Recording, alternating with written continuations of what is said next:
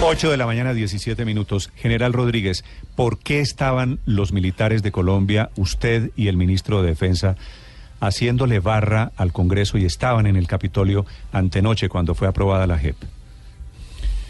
Bueno, Néstor, eh, uno de los compromisos del gobierno nacional y el señor presidente cuando se iniciaron estas eh, negociaciones eh, de paz en La Habana fue de que si habrían beneficios jurídicos para los integrantes de la FARC como cierre de este eh, conflicto armado, esos mismos beneficios jurídicos, de una manera simétrica, equitativa, equilibrada y simultánea, pero lógicamente dentro de un tratamiento diferenciado, también se, serían extensivos a los miembros de las fuerzas militares que por alguna razón eh, necesitaran hacer uso de esa justicia especial para la paz. Eh, ustedes saben que esta justicia especial para la paz es una justicia, como su mismo nombre lo indica, para lograr eh, el, el, fin del conflicto y avanzar en la construcción de una paz estable y duradera. Nosotros hemos estado trabajando en coordinación con el Ministerio de Defensa Nacional, con las fuerzas, eh, de una manera muy profesional y dedicada desde hace cuatro años en, el perfeccionamiento de esta justicia especial para la paz en lo que hace referencia a la fuerza pública. Lo que nosotros hemos estado haciendo en el Senado de la República eh, con el señor ministro, eh, los altos mandos y el equipo jurídico que está eh, encargado de esta situación es evidentemente verificar que ese tratamiento simétrico, equitativo, equilibrado y simultáneo que debe regir para las fuerzas militares se cumpla, se cumpla. Obviamente teniendo en cuenta el principio de la inescindibilidad, que significa que esta ley de especial para la paz es una ley in, in, indivisible para, que, para que los colombianos me entiendan con mayor claridad. Es decir, que cualquier cambio que se haga afecta por igual a las partes que van a ser eh, beneficiadas en un momento dado con esa justicia especial para la paz. Entonces, ese, ese ha sido realmente el, el, el, trabajo que nosotros hemos venido haciendo allí, un trabajo respetuoso de, de, de, las decisiones que pueda tomar el Poder Legislativo, pero lógicamente a nosotros nos toca defender nuestros derechos, defender que evidentemente esta justicia especial para la paz no vaya a afectar desde el punto de vista jurídico a las fuerzas militares. Para nosotros lo más importante, para todos los miembros de las fuerzas militares, lo más importante es la seguridad jurídica. y eso es lo que hemos venido justamente buscando, que este... Eh, que este, eh, esta justicia especial para la paz realmente genere las garantías de seguridad jurídica a nuestros militares que, y policías que por alguna razón necesiten hacer uso de la misma. Pero, general Rodríguez, acláreme, usted es la cabeza, usted es el máximo oficial, el hombre que maneja las fuerzas militares en Colombia. Hay una cantidad de mitos alrededor de esta justicia. Por ejemplo, dice el expresidente Uribe, cada rato que los van a equiparar, y esta es la palabra que ellos usan, que los equiparan a ustedes a los delincuentes de las FARC y que los van a juzgar en las mismas condiciones. Cuando usted me habla de simetría, me dice exactamente lo contrario, que ustedes quieren que los traten igual. Eh, el, tratamiento es un tratamiento diferenciado porque los agentes del Estado actuamos en el marco de la legalidad y si algún agente del Estado o miembro de la fuerza pública cometió algún delito o puede verse inmerso en la comisión de algún delito, lógicamente pues podrá hacer uso de esta justicia especial para la paz, que esa es una de las garantías que genera en la obtención de los mismos beneficios jurídicos para ambas, para cualquier, para los agentes del Estado. En ese sentido, eh, obviamente, dentro de ese tratamiento diferenciado, porque nosotros, los agentes del Estado, actuamos dentro de la legalidad ah. y las FARC actuó dentro de la ilegalidad, evidentemente se tiene que dar un tratamiento simétrico, equitativo, equilibrado y simultáneo. Es decir, que no puede haber una asimetría en, eh, eh, en, en ese tratamiento. ¿A los, ¿A los, militares no les da susto que los van a juzgar supuestamente unos magistrados de izquierda que tienen sesgo ideológico? Pues eh, al, respecto de ese tema de, los magistrados, ustedes han escuchado las eh, diferentes percepciones que se han presentado. Lo que nosotros, las fuerzas militares, esperamos es que estos magistrados sean totalmente imparciales en la administración de la justicia. porque esa es la única forma como se, se logrará construir una paz estable y duradera. Pero, estos elegidos, los que ya están nombrados, no se han posesionado, pero están nombrados, los 51. Con ellos, ustedes, si estaban antenoche, supongo que sienten que tienen las garantías. Ministro, ¿usted qué dice? Yo creo que lo que sucedió en la, discusión sobre las inhabilidades eh, dice mucho de un error que tiene ese debate y es el juicio de las personas a priori sobre todo cuando van a ejercer responsabilidades jurisdiccionales. Eh, solamente por sus obras los podremos conocer. Toda persona, si usted la esculca bien, termina teniendo una orilla política o ideológica. En cualquier corte, de derecha, de izquierda. Ha sido contra el Estado, ha sido a favor del Estado, ha sido a favor de las víctimas, ha sido a favor de los perpetradores, en fin toda persona, además en el ejercicio de la profesión del derecho, ha tenido también orillas, pues ese es el oficio. Yo creo que en este caso eh, tenemos una, una variedad de magistrados de orígenes, mm, de, capacidades intelectuales y profesionales, de edades, que dan una garantía de que eso tenga allá una imparcialidad cuando se estén tomando las decisiones. Yo creo que juzgar a priori es un error. Por eso las eh, discusiones sobre las inhabilidades a posteriori también me parece que es una discusión bastante insensata en el sentido de que usted no puede escoger unas personas y después de escogidas mirar a ver si le gustaron o no para decir cuáles son las condiciones con las cuales las debieron haber elegido. Eso es, puede que sea muy popular, pero es absolutamente inconstitucional. Sí, claro, pero si a la izquierda está molesta precisamente con los impedimentos a los magistrados de la JEP, se puede inferir también que entonces la derecha y en este caso particular los militares están contentos. Esto no es un problema de estar contentos o no, sino de estar tranquilos. Es decir, aquí se ha construido una institucionalidad extraordinaria para los agentes del Estado no negociada en La Habana, es decir, una decisión unilateral del Estado que se ha construido con los militares, con sus asesores, en mi mesa del Ministerio de Defensa. Eso le da una gran transparencia a lo que se ha decidido porque ha sido con pleno acatamiento de los estándares internacionales. De manera que tranquilidad hay, yo puedo eso certificarlo. De ahí a que haya desfiles celebrando, yo creo que no es del caso. Pero tranquilidad. ¿Cuántos, ¿cuántos militares, ministro, o cuántos militares van a terminar yendo a la JEP? Pues ya están con eh, acta de compromiso de acatamiento de la JEP unos 1.700, casi 1.800. Ya están gozando de beneficios de la ley 1820 alrededor de unos 1.100 Quiere decir en libertad de los 1800. O que han pasado a guarniciones militares de cárceles, desde mm. cárceles militares, o que están en proceso de que se le cambie la sanción o que se renuncie a la persecución penal. Eh, nos faltan unos listados todavía de unos 350 y están en la tubería judicial alrededor de unos 300 manera que yo espero que para Navidad podamos tener unos 1.500 beneficiados ya de la ley 1820 y de las decisiones de la ¿Y estos, ¿Y estos militares que van a la JEP son fundamentalmente casos como falsos positivos? Sí, señor. Sí, señor, y eh, de una vez para que salgamos de ese problema también. Mm. La pregunta es, ¿y van los falsos positivos a la JEP? Sí, caben, está diseñada para que quepan y la Corte Suprema de Justicia ha dicho que esos mal llamados falsos positivos típicamente están vinculados directa o indirectamente al conflicto en varias de sus sentencias. Pues para qué otra cosa este gran esfuerzo político, este gran desgaste político para crear una institucionalidad si los delitos más graves no caben. Eso ha generado críticas de varios sectores, ¿no? La fiscal jefe de la Corte Penal Internacional ha expresado reservas José Miguel Vivanco de Human Rights Watch también ha expresado diferencias frente a eso, pero lo cierto es que hoy falsos positivos van a la JEP.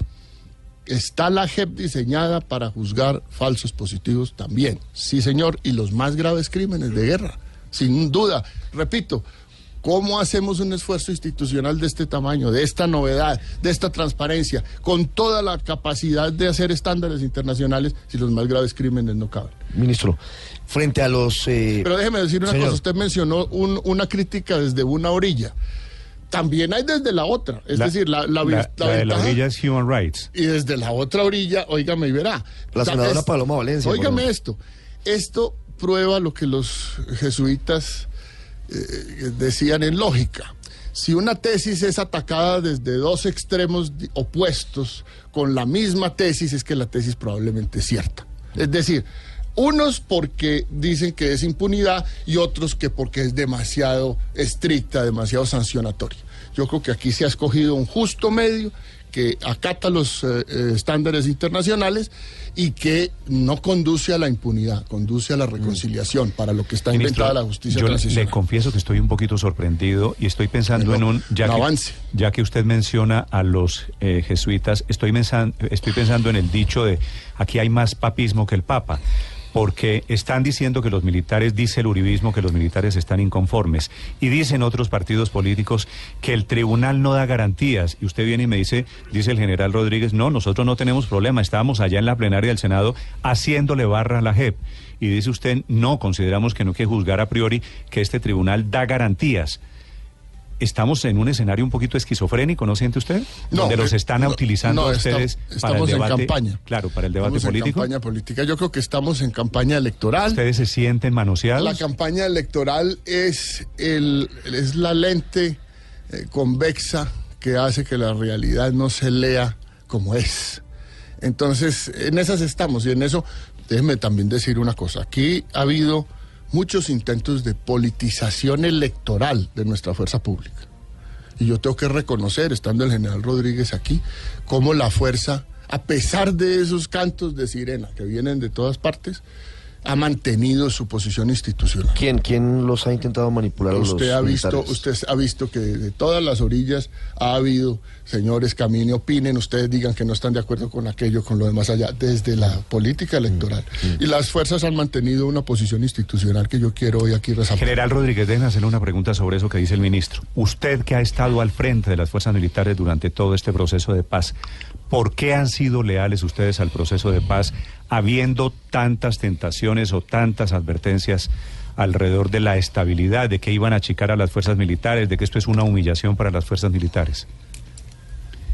Eh, mire, Néstor, nosotros hemos actuado de una manera institucional, como le corresponde a las fuerzas militares, y dentro del marco de la Constitución y la ley. Eh, y lo ha hecho muy bien el ministro.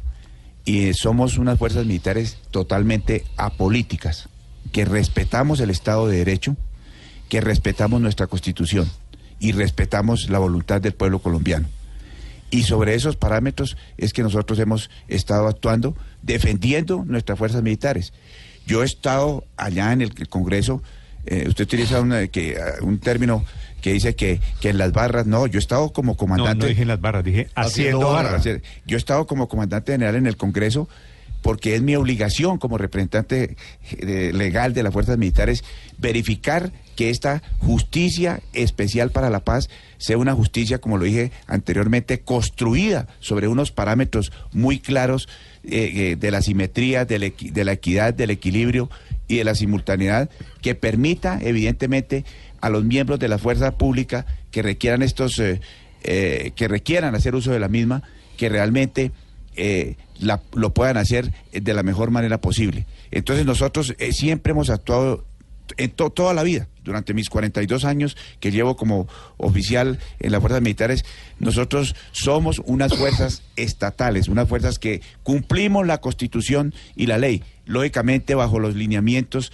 del gobierno nacional porque los gobiernos nacionales nos dan un lineamiento estratégico, pero para nosotros la institucionalidad y la constitucionalidad es el papel importante. Eso es lo que hemos hecho nosotros en, eh, como fuerzas militares, facilitar que estos procesos eh, dentro del Estado de Derecho, dentro del sistema democrático, dentro de la constitucionalidad, dentro del marco de la institucionalidad, y la misión que nosotros cumplimos se cumplan de la mejor manera posible, siempre respetando el Estado de Derecho. Entonces, en este caso nosotros seguiremos, por ejemplo, combatiendo todos los agentes generadores de violencia con todo el ímpetu, sin bajar la guardia, como lo hemos hecho durante estos 42 años que yo llevo en las fuerzas militares. Siempre hemos, esa es nuestra tarea, defender los colombianos, garantizar su seguridad, garantizar el Estado de Derecho, defender la soberanía, la integridad territorial, y eso es lo que hemos hecho.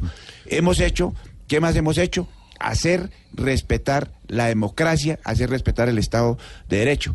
En, ningún momento nosotros nos hemos, eh, eh, hemos facilitado para otras cosas diferentes hacer respetar nuestra constitución. Y ahí en ese marco hemos eh, estado actuando. A veces existen ciertas desinformaciones que no corresponden a la realidad, evidentemente que confunden, pero esa es la misión que tenemos todos los soldados y policías. Y nuevamente quiero decirles, estas fuerzas militares son unas fuerzas militares totalmente apolíticas, que no vamos a permitir que en ningún momento se inexcluya la política dentro del actuar nuestro, porque ahí estaríamos nosotros fallando a nuestra misión constitucional. Entonces, la, presencia nuestra en, esta, esta circunstancia de la Justicia Especial para la Paz es, es un eh, eh, obedece a que evidentemente nosotros estamos allí eh, usando ese beneficio que el gobierno nacional prometió a los miembros de la fuerza pública y verificando que este beneficio evidentemente quede de la mejor manera posible, porque usted sabe cómo, cómo, mm. cómo se construyen las leyes.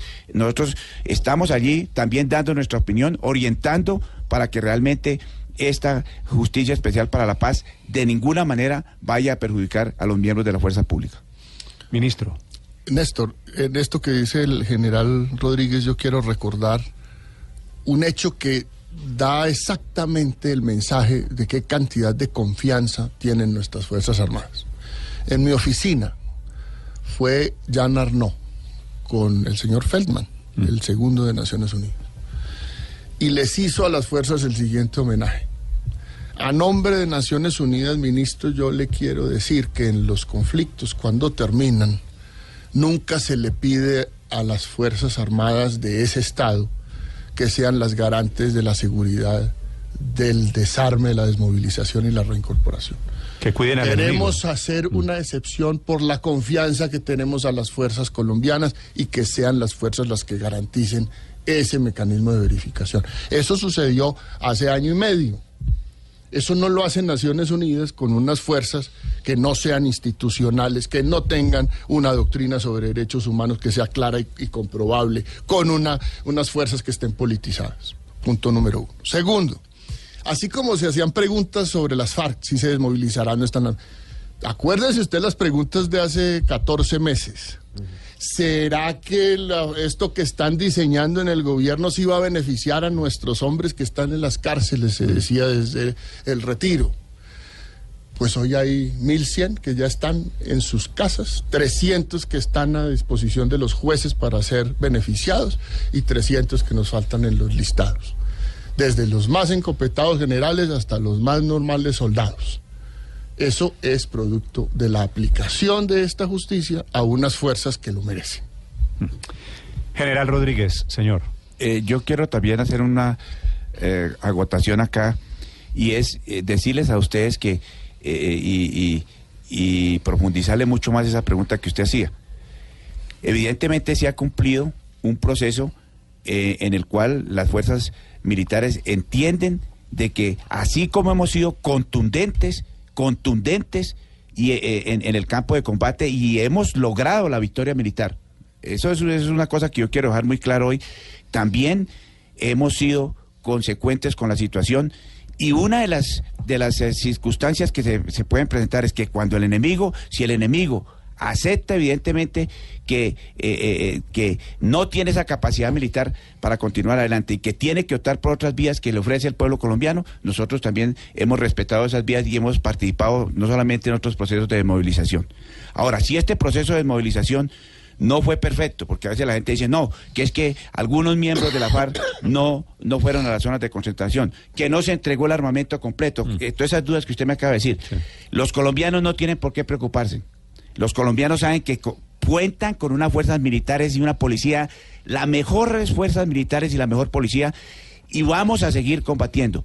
El gobierno nacional les dio una oportunidad a la FARC de que se desmovilicen, de que entreguen sus armas y hagan el tránsito de la ilegalidad a la legalidad. Si ellos no aprovecharon eso, todos los disidentes que hayan desperdiciado esta oportunidad recibirán el peso del Estado de Derecho, recibirán la acción legítima, contundente dentro del marco de los derechos humanos de las fuerzas militares. Entonces, no nos preocupemos por eso.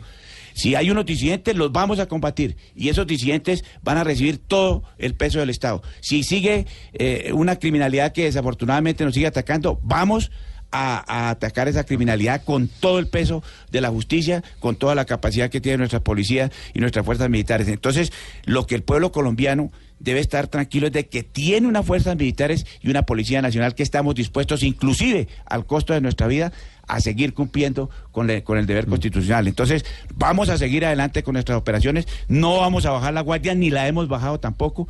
Entonces, estén tranquilos que nosotros seguiremos dentro del marco del Estado de Derecho combatiendo todas estas circunstancias. Entonces, quien no se haya desmovilizado, quien no haya aprovechado esta oportunidad, recibirá el peso de, la acción coercitiva del Estado. General Rodríguez, comandante de las Fuerzas Militares de Colombia, 8 de la mañana, 37 minutos. Gracias, general, por venir a los estudios de Blue Radio en Bogotá. General, eh, General Villegas. Bueno, general, sí. Ministro, señor ministro Villegas, gracias por No, pero antes de que se vaya solamente una pregunta. ¿Cómo va la cifra al ministro Villegas de erradicación de cultivos ilícitos? Porque hay un compromiso con Estados Unidos, digamos que hubo ruido con el tema de de la posible desertificación y hay una parte de erradicación y otra parte de sustitución.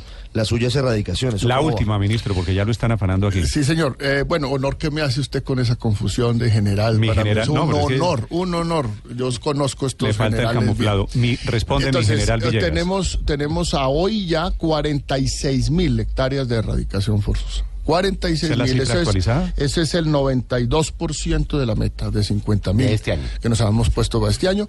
Estamos próximos en dos semanas a fijar la meta hasta agosto del año entrante, entre el primero de enero. O sea, no vamos a, interrumpir el primero de enero, que seguimos. Eh, y eso, pues, creo que habla bien también de nuestra fuerza pública. Acuérdese cuál era el debate en febrero. 50 mil hectáreas, pues el ministro está loco, no son capaces. eso no es verdad. ¿se acuerda? pues sí, si no somos capaces es que... Hoy estamos en 46 mil hectáreas a 17 de noviembre.